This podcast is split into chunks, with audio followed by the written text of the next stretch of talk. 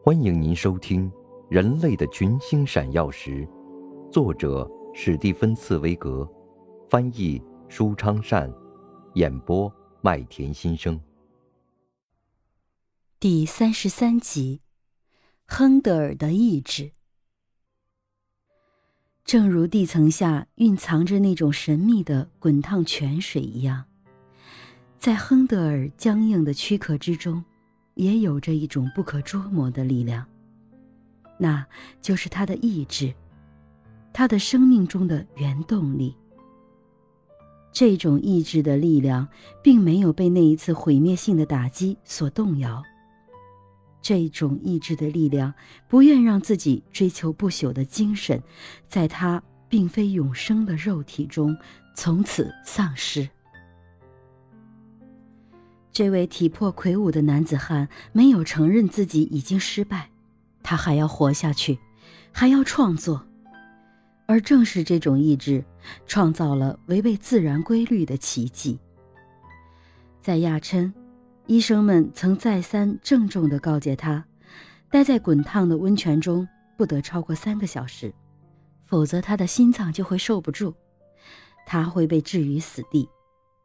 但是为了活，为了自己心中最最不能抑制的欲望，恢复健康的意志，他就敢去冒死的危险。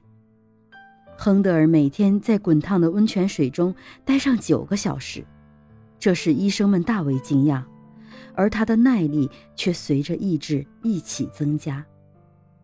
一个星期后，他已经能重新拖着自己的身躯吃力地行走。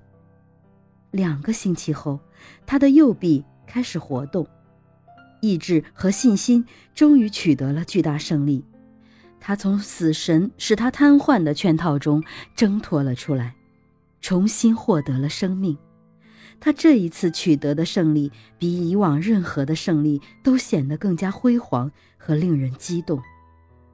那种无法形容的喜悦心情，只有他这个久病初愈的人自己知道。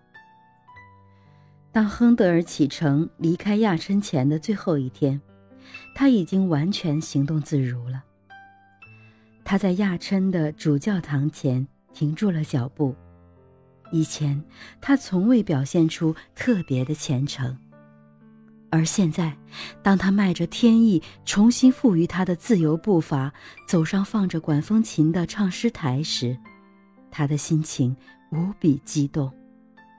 他用左手试着按按键盘，管风琴发出清亮纯正的乐声，在教堂大厅里回响。现在他又踌躇的想用右手去试一试，右手藏在衣袖里已经好久了，已经变得僵硬了。